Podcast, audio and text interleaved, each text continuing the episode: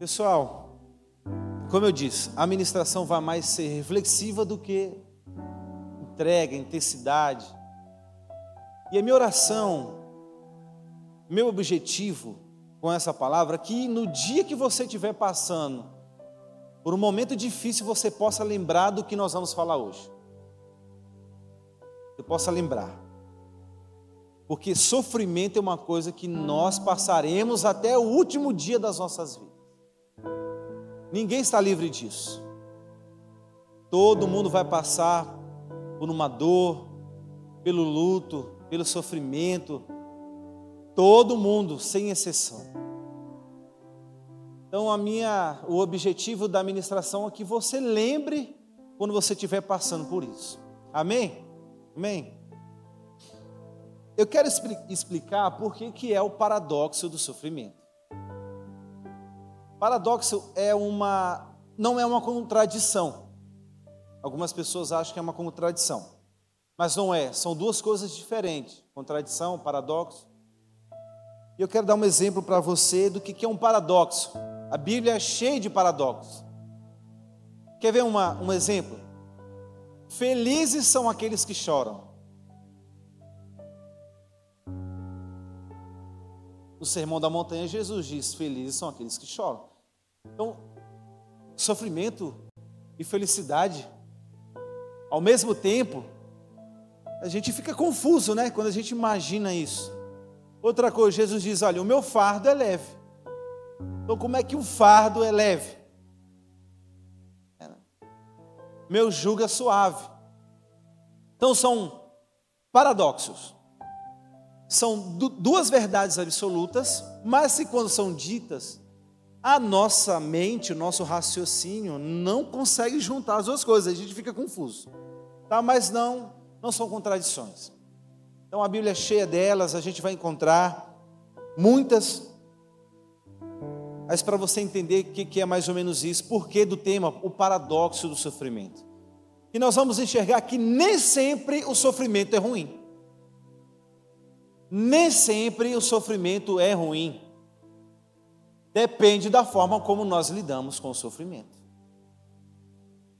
Então, o sofrimento pode ter uma pedagogia, ela pode nos ensinar muitas coisas, ela pode nos aproximar de Deus, ou, se nós permitirmos, ficaremos aprisionados ao sofrimento.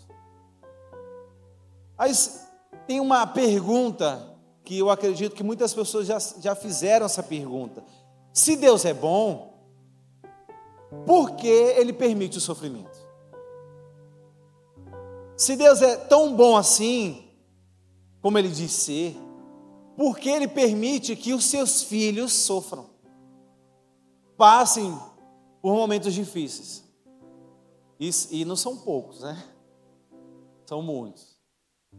Em alguns momentos a gente vai, acha que a gente vai morrer. A gente vai à loucura. E só o Evangelho para ressignificar o sofrimento. Porque sem a ótica do Evangelho nós vamos enlouquecer. Nós vamos à loucura, a gente vai ficar desesperado. E a Bíblia tem uma forma de nos direcionar nos momentos difíceis, nos momentos de luto, de, de sofrimento, de dor. E Jó é um grande exemplo disso. O homem sofreu, e não foi pouco. Primeiro, ele perde os seus filhos. Dez filhos morrem no mesmo dia, em um único acidente. E eu fico imaginando, hoje eu sou pai, pai de uma menina. Eu fico, meu Deus, eu não gosto de imaginar minha filha morrendo. Jó perdeu os dez filhos de uma vez. Depois ele perde toda a sua riqueza. A sua esposa, ao invés de ajudar, disse para ele: amaldiçoa esse seu Deus e morre. E de certa forma, eu entendo ela. Porque se a gente olhar para Deus, passando pela dor, sem a ótica do Evangelho, nós vamos nos encontrar mais com o diabo do que com Deus. Porque só o diabo para lançar pessoas a passar por sofrimento. Então, mas quando a gente olha para Deus, pela ótica do Evangelho, pela, pela ótica do Filho de Jesus, aí nós vamos ver diferente. Porque esses problemas que a gente enfrenta de dor, de morte, né, problemas que a natureza causa, não estava nos planos de Deus. Quando Deus criou todas as coisas, isso não estava no pacote. Não era plano de Deus. Isso veio acontecer depois, quando o homem, os nossos pais, Adão e Eva, quando eles pecam, aí sim entra todos esses problemas no mundo. Mas não, não estava nos planos de Deus. Amém? Então, olha, quando Jó passa por tudo isso, ele levanta um questionamento que nós aqui, quando passamos por um momento muito difícil, a gente também quer fazer isso. É olhar para Deus e falar assim: é muito fácil para você ser Deus. Está em Jó 10, capítulo 10, ele diz assim: Olha, para você, Deus, é muito fácil, porque você não tem os dias contados como os nossos, você não sofre como nós sofremos, você não tem carne como nós temos. Jó está dizendo: você não passa pela dor como nós passamos. Então, para você é fácil, para nós é que é difícil. Para você, você está aí sentado no trono, é Deus, você não sente dor, você não sofre.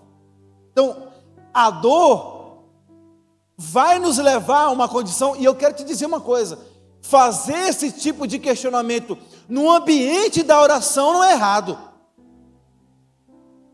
O errado é quando você não vai diante de Deus e você sai vomitando isso nas redes sociais para as pessoas e começa a blasfemar e falar mal de Deus e dizer um monte de coisa sobre ele, mas quando você está diante dele e você coloca para fora tudo isso, Deus não se ofende. Pelo contrário, ele vai te ouvir. Ele vai ouvir as reclamações que você tem nos seus corações no momento de dor. Ou então, ele não é Deus, ele não ama. Porque se, se ele não se compadece dos seus filhos, tem alguma coisa errada com esse Deus. Ou ele é um tirano que está sentado num trono, mandando as pessoas sofrerem, jogando, sei lá, fazendo olho por olho, por olho dente por dente, para que as pessoas sofram, ou ele é pai. E no momento de dor e de luto, ele está conosco, demonstrando o seu amor por nós. E eu quero dizer para você que não sei se você já enxergou esse coração paterno de Deus, porque no momento de dor e de luto, a única coisa que nós queremos é olhar para cima, olhar para o céu e falar: Pai, me socorre. Eu preciso do Senhor faz alguma coisa. Que duro seria olhar para Ele, na, ou na direção dele, e as lágrimas correrem nos nossos olhos, e não tem ninguém para nos socorrer.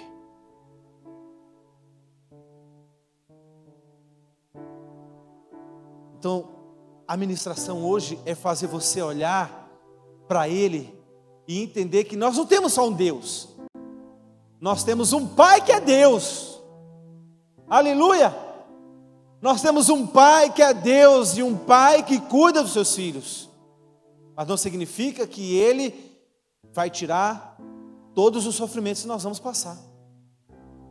Mas significa que durante o percurso do sofrimento, ele segurar, segurará as nossas mãos e passará conosco. Amém? Não estaremos só, estaremos com ele. Agora, Jó, quando passa por isso, ele deseja morrer. Ele diz, olha o que diz em, em Jó 3,11: Porque não morri ao nascer, ele diz. Melhor era eu ter morrido no dia que eu nasci. Porque passar por esse negócio aqui melhor é ter morrido, nem ter nascido. E aí ele, levanta, ele, aí ele diz outra coisa, ele diz, olha, porque o Senhor não secou os seios da minha mãe, para que eu não tivesse alimento, era melhor morrer. E, e, e quem de nós aqui já não falou, eu, eu não quero passar por isso, eu não aguento passar por isso. Tem pessoas que vai ao suicídio, se matam, esquecem da vida, não querem mais, porque o luto ou o sofrimento está sucumbindo de um jeito que ela não consegue enxergar mais socorro, não consegue enxergar mais saída para aquilo. Então, eu quero que você entenda que aparentemente parece que Deus está distante nesses momentos, mas só parece. Só parece. No Salmos, no Salmo 10, 4 diz assim: Por que te conservas longe, Senhor? Por que te esconde nos, nos tempos de angústia? E é dessa forma que nós nos sentimos. Parece que Deus está muito distante, muito longe. Parece que Ele não está perto da gente. Quem aqui já assistiu o filme A Cabana? Assim, que filme? Meu Deus, se você não assistiu, por favor, assista esse filme, Acabando. Eu quero destacar uma cena desse filme. E só para você entender, o, tem um homem lá que a sua filha é assassinada e ela é uma meninazinha, de um jeito muito trágico. E ele começa a questionar Deus. E ele tem um encontro com Deus. No filme mostra ele, ele vendo pessoalmente, Deus Pai, Deus Filho e Deus Espírito Santo. E quando ele vai na casa, Deus Pai está cozinhando lá, fazendo, acho que, sei lá, um pão, alguma coisa assim. E ele chega para conversar com o pai, que lá está na figura de uma mulher, mais que tem um significado. Porque Deus se apresenta numa figura de uma mulher. E ele pergunta para Deus assim: Onde você estava quando eu mais precisei de você? Onde você estava quando a minha filha mais precisou de você? E vê se não é a gente. Né? A gente passa pela dor. Meu Deus, Deus, eu estou precisando de você onde você está. E aí, olha o que Deus diz: Filho, assista o filme, por favor.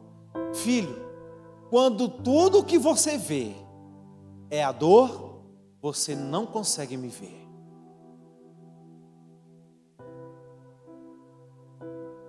Quando tudo o que você vê é a dor, você não consegue me ver.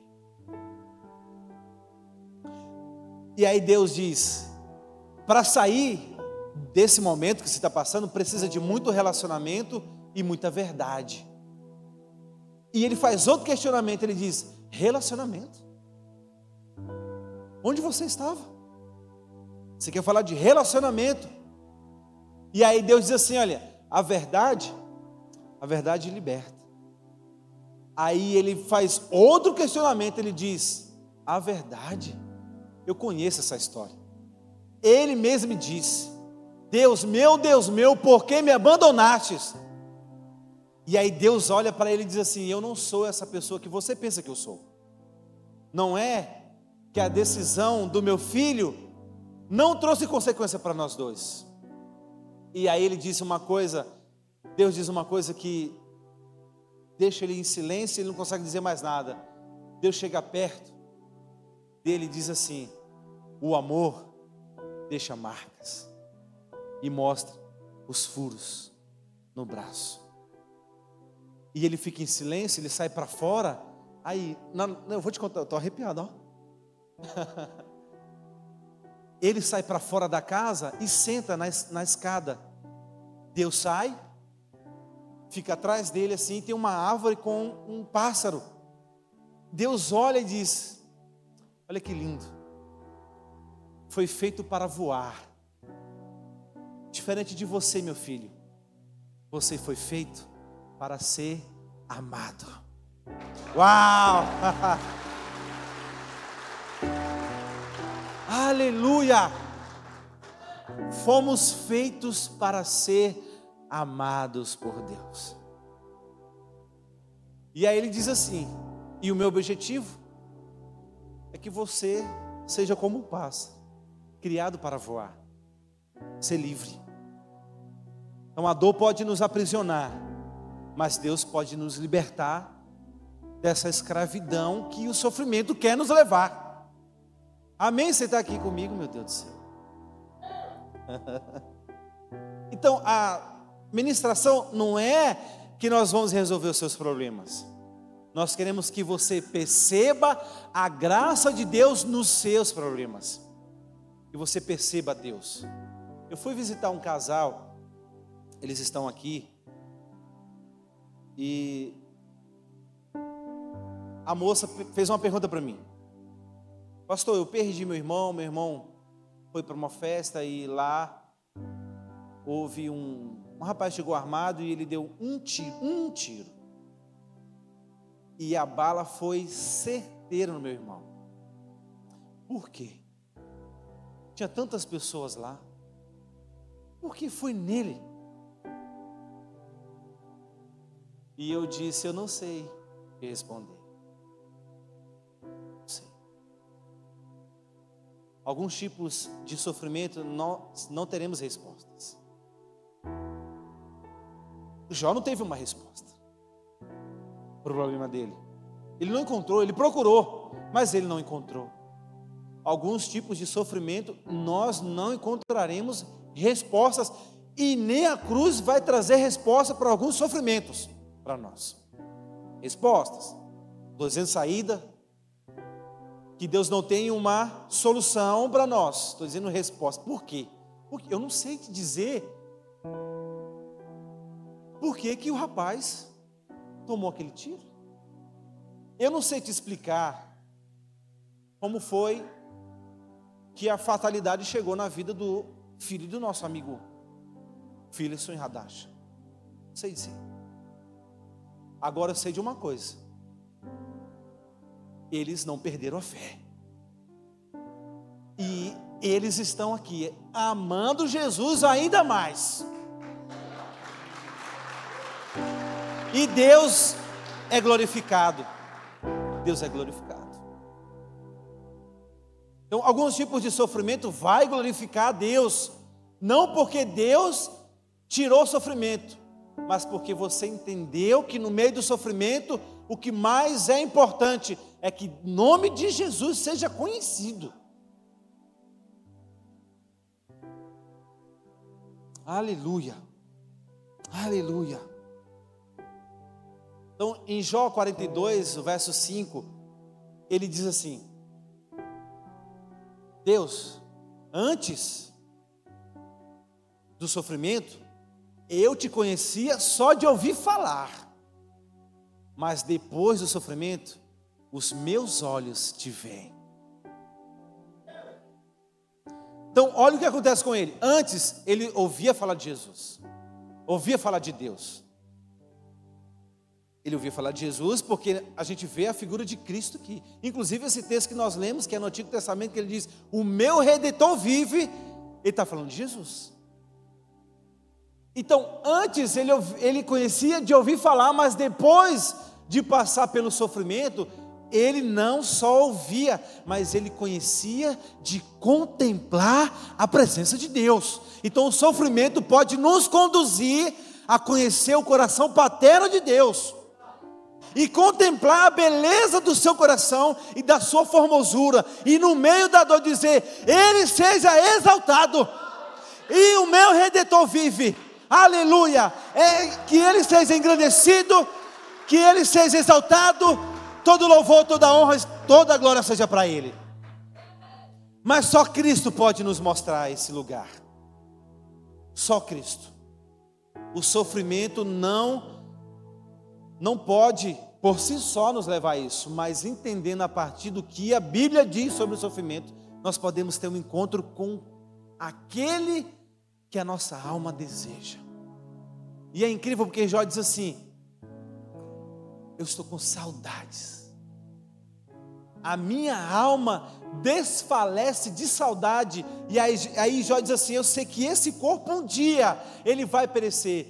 E finalmente, depois eu verei com os meus próprios olhos, estarei diante dele.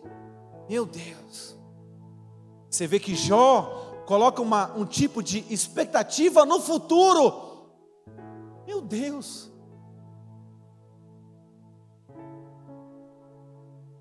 Quando o mundo estiver desabando diante de nós,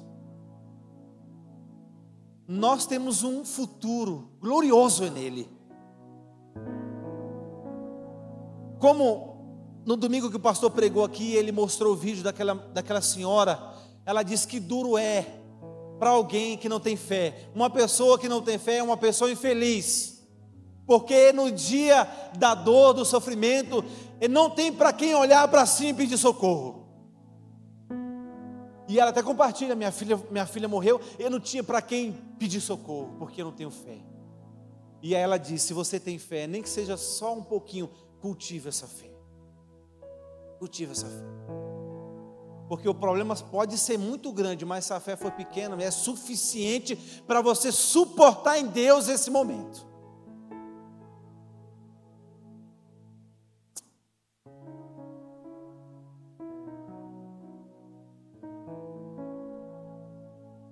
Se Deus é tão bom assim, por que ele deixou o homem sofrer? Porque ele poderia ter acabado com tudo quando Adão e Eva caiu.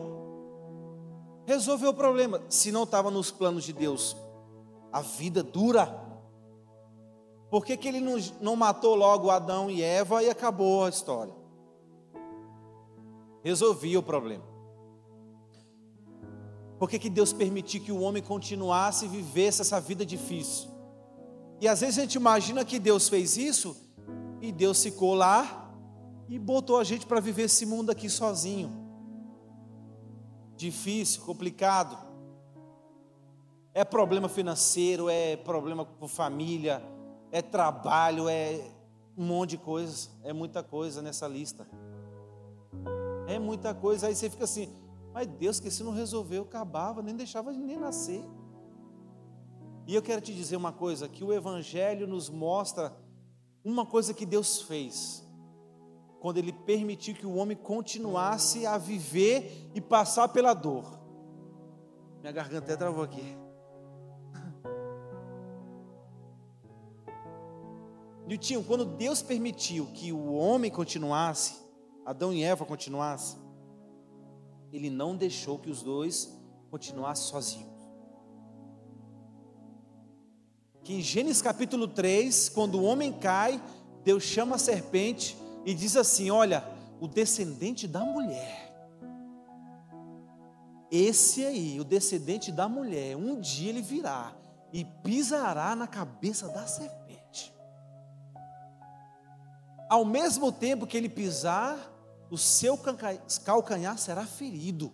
Agora, preste atenção nesse detalhe. Deus está falando aqui.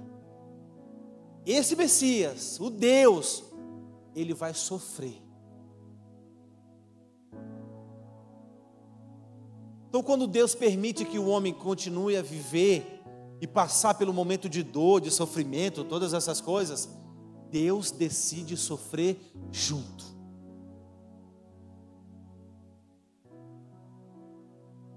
E o descendente da mulher. Meu Deus, Deus não, não, não, não nos abandonou. Deus veio junto conosco. Quando no dilúvio, lá em Noé, está escrito que está escrito assim, e Deus se arrependeu de ter criado o homem. Algumas pessoas acham que ele se arrependeu mesmo. Mas ali está falando sobre no caráter de sofrimento. Está falando, e Deus suspirou, e Deus sofreu junto com os homens. Pode precisar. Deus ali fala sobre, tem o caráter de sofrimento. É Deus sofrendo junto com os homens. Então, quando Deus permite, Deus vem junto. Deus não deixa só, não deixa a gente jogado lá para viver sozinho não. E ele tem uma solução. Gente, a coisa mais linda do mundo é quando a gente compreende que se não fosse a queda do homem, não haveria cruz. Que se o homem não tivesse caído, nós não conheceríamos de outra forma que Deus é capaz de amar pecadores indignos. Foi a queda que nos proporcionou a ver Deus demonstrando o seu amor por nós, homens e mulheres indignos do seu amor. Então, Deus, por meio da queda, que é uma tragédia, que é um sofrimento, Deus revela o seu grande amor por nós. Aleluia! Aleluia!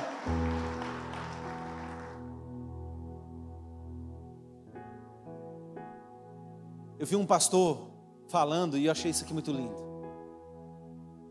Em todas as outras religiões, nós vamos ver o homem pegando uma oferta e levando a sua divindade, para que por meio dessa oferta ele possa comprar o amor da sua divindade. Mas no cristianismo é diferente. Não é o homem indo atrás de Deus é o próprio Deus, pegando o corpo do seu filho e entregando como oferta, não para condenar os homens, mas para salvar os homens. Agora não, não sou eu levando, tentando comprar, é Deus trazendo, e Deus amando. Isso é graça. É graça, favor imerecido.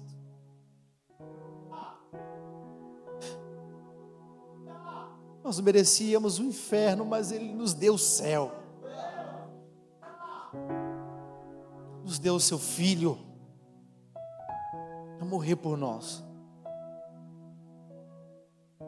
Então, agora, na dor, no sofrimento, a gente pode olhar para cima e saber que nós não estamos só que Ele nos ama. Nos ama ao ponto de matar o seu próprio filho por amor a nós.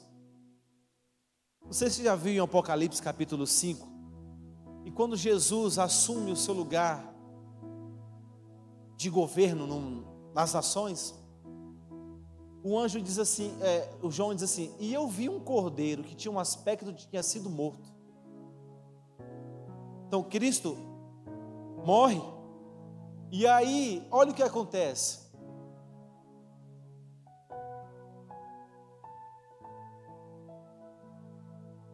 O sofrimento de Cristo trouxe salvação aos homens. O ladrão na cruz olhou para Jesus e disse assim: Desce daí, tu não, é o, tu não é o Messias? Desce, desce daí, salva-te a ti mesmo. Mas o que ele não entendeu é que se Jesus descesse, ele salvaria a si mesmo. Mas como ele permaneceu, ele salvou o mundo. E aí João 3,16 diz que Deus amou o mundo de tal maneira que ele deu seu filho unigênito, para que todo aquele que nele crê não pereça, mas tenha a vida eterna. Aleluia.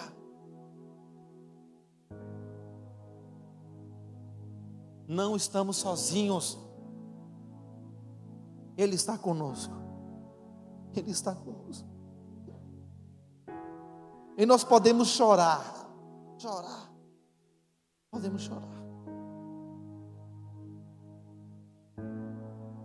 Eu vi uma história, contei para o tinha uma vez e pastor Luciano. Alguns anos atrás, em um dos, desses países que tem perseguição aos cristãos, são mortos, por causa do, da sua paixão por Jesus, uma menina de 12 anos, influenciada pela sua tia que era crente, se converteu, entregou a vida dela para Jesus, ela tinha 12 anos. Só que o pai dela não deixava. E ela disse: Pai, eu quero. Eu quero ir para a igreja, eu, eu quero Jesus. E o pai dela disse assim: todas as vezes que você for, eu deixo. Mas todas as vezes que você for, quando você voltar, você vai apanhar. E ela disse: Trato feito, pai. Eu apanho por causa de Jesus. E ela foi. Então, quando ela ia e voltava, surra. Toda vez. E quando deu um ano que ela já tinha recebido Jesus, ela pediu para a tia dela um vestidinho branco. Só segura as lágrimas. Ou então pegue lenço. Você vai chorar. E ela comprou um vestidinho branco, ganhou o um vestidinho branco da tia dela. Ela disse: Tia, eu estou fazendo um ano e eu quero ir lá na frente, eu quero cantar para Jesus e eu quero o um vestidinho branco. Então ela foi na frente, toda feliz, completando um, um ano que ela tinha recebido Jesus. Então ela está cantando nitinho. De repente, lá na porta da igreja aparece o pai dela bêbado. E o pai dela pega essa menina, arrasta ela para fora e bate tanto nela que ele bate a cabeça dela na calçada. Então, abre a cabeça dela e ela fica desmaiando. Ela apaga e volta. E ela ficou com o vestido todo cheio de sangue. E o pastor, né, segura, segura, segura o pai, segura, segurou o pai, o pai muito bêbado. E o vestido ficou todo cheio de sangue. E o pastor tirou e segurou ela no colo. E ela voltava, apagava de novo. E uma dessas vezes que ela voltou, ela disse assim: Cadê o meu vestido? Cadê o meu vestidinho? E o pastor disse assim: Minha filha, para que você quer o vestido? E ela olha para o pastor e diz assim: Pastor, eu quero meu vestidinho sujo de sangue, porque eu vou me encontrar com Jesus. E assim, quando eu chegar lá, eu quero mostrar para ele que, do mesmo jeito que ele derramou o sangue dele por mim, eu derramei o meu por ele.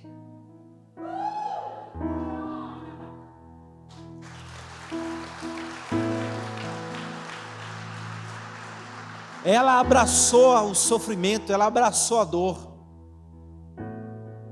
E ela fez do sofrimento um motivo de glorificar a Deus. Deus não livrou ela de passar por aquilo.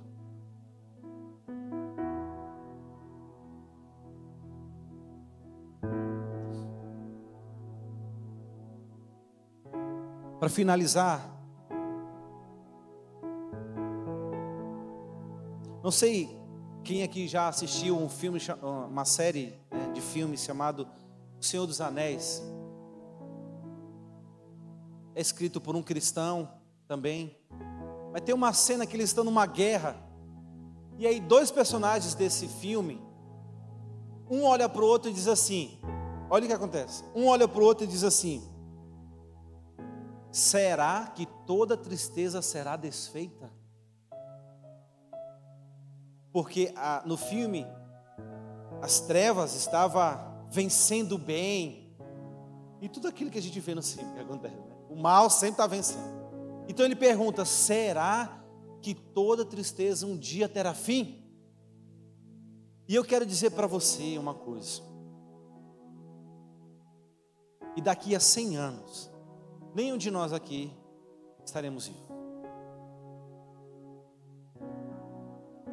E lá na eternidade, muita coisa vai fazer sentido.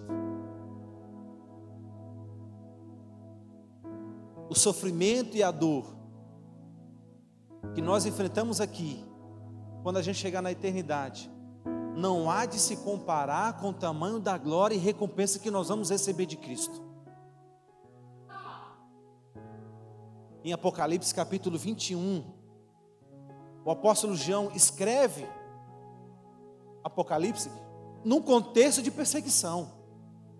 Então ele diz para o destinatário: Eu vi a nova Jerusalém descendo dos céus. Meu Deus. Quando a gente não encontrar solução aqui, olhe para a eternidade. Olhe como será lá. E aí o apóstolo João diz como será. E ele diz assim: Olha, e ele, Deus, enxugará toda lágrima, e não haverá mais dor, não haverá mais morte, não haverá mais sofrimento. O próprio Deus estará entre nós e nós não sentiremos falta alguma. Olhe para a eternidade. É olhando para lá que nós vamos ver que muitas coisas que nós passamos aqui não será nada comparado a isso.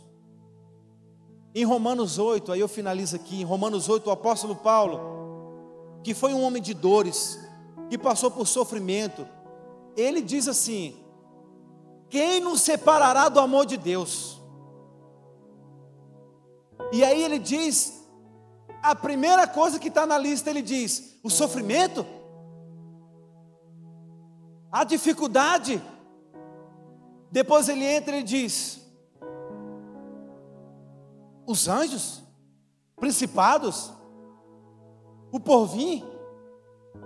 Aí ele solta a maravilha do Evangelho: nem altura, nem profundidade, nem anjos, nem demônios, nada, nada nos separará do amor de Deus por meio de Cristo Jesus.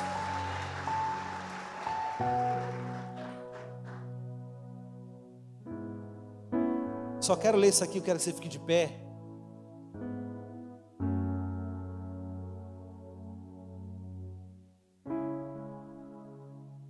Jó capítulo 16, no verso, no verso 20, diz assim: O meu intercessor é meu amigo. Quando diante de Deus correm lágrimas dos meus olhos, Ele defende a causa do homem perante Deus, como quem defende a causa de um amigo. Eu quero dizer para você, você não está só. Salmo 23. E quando eu passar pelo vale da sombra da morte, eu não temerei mal algum, porque tu, Deus, estás comigo. Aleluia. Queridos, no último GC de comunhão, e aí eu tomo a liberdade assim de dizer, porque Dona Vera e seu João falou para todo mundo que estava lá. Eles passaram por uma situação. Eles perderam uma filha. Quando ela tinha 11 anos mais ou menos. Mas ela não tinha doença, não tinha nada foram para a igreja. Quando chegaram na igreja, minutos depois, a filha deles passa mal e morre na igreja. Isso eles contando para a gente lá. O GC do Diego, a gente estava lá e a gente chorou muito. Não deu tempo de fazer nada. Não deu tempo de levar no hospital nada. E ela disse que uma pessoa chegou neles e disse assim: Está vendo? É por isso que eu não quero saber de Deus. É por isso que eu não quero saber de igreja. Porque olhem vocês. Vocês estão servindo a Deus, fazem um monte de coisa para eles, e olha como que esse Deus faz com vocês. Mata a filha de vocês. E ela disse que na hora não ficou com raiva de Deus, ficou com raiva do cara e aí ela disse uma coisa: que esse nível de fé, nós precisamos ainda subir muito alto. Ela disse: Deus, é até difícil dizer isso, Deus, eu tenho mais duas filhas. No dia que o Senhor precisar delas, elas são tuas.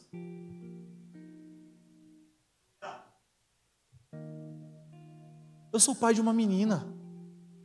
Eu não quero dizer uma coisa dessa. Eu não estou nesse nível de fé, dessa força de dizer uma coisa dessa. Mas só Deus para nos fortalecer. Foi Deus que fortaleceu eles. Eu nunca vou esquecer disso. Porque uma coisa Deus fez com eles. Eles nunca faltaram um culto da vida deles. Eles cobram. Eu quero GC aqui em casa. Vamos fazer aqui. Nunca deixaram de servir, nunca deixaram de, de estar na igreja, orando. Né, Dona Vera diz que tem dia que seu João se perde no quarto, lendo a Bíblia, orando. Então, o sofrimento que eles passaram fizeram com que fizeram a mesma coisa quando Jó disse: Antes eu te ouvia de ouvir, eu te conhecia de ouvir falar, mas agora os meus olhos te veem. Aleluia. Queria que a gente desse uma salva de palmas a Jesus. Ele é santo, justo. A Ele toda honra e toda glória. A Ele todo louvor. A Ele. Quando Jesus se apresenta lá em Apocalipse 5, depois de ter sido morto, ele ressuscita. Eles então falam sobre a adoração ao Cordeiro e que as nações, aleluia, as nações então agora vão criar canções ao Cordeiro que foi morto, mas ressuscitou. Ó oh, morte, onde está a tua vitória? Ele venceu, Cristo venceu, e se ele venceu, nós venceremos com ele. Aleluia! Nós venceremos com Ele. Meu Deus, eu quero que você levante suas mãos, bem alto, e se você tem motivos para cantar e engrandecer o nome daquele que não nos deixou sozinho, mas que sofre junto, Ele está conosco, Ele está com você na sua dor, Ele está com você no seu sofrimento, Ele está com você, o Deus Emanuel, Deus conosco.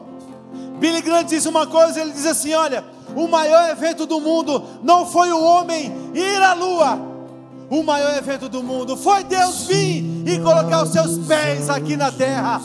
Aleluia! Levante suas mãos. Santo Deus, Santo Deus, acima de tudo acima do sofrimento. Ele é Deus. Vamos, aleluia. Acima dos anjos, Deus. Acima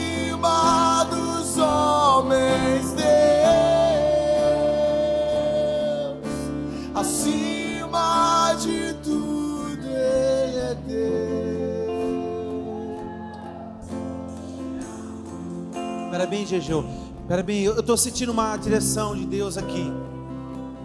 Eu quero que você procure alguém.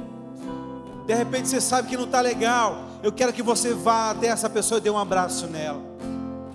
A palavra diz que nós devemos carregar as cargas uns dos outros, que nós devemos a, a, amar uns aos outros, ajudar uns aos outros. O sofrimento de um é o sofrimento de todos.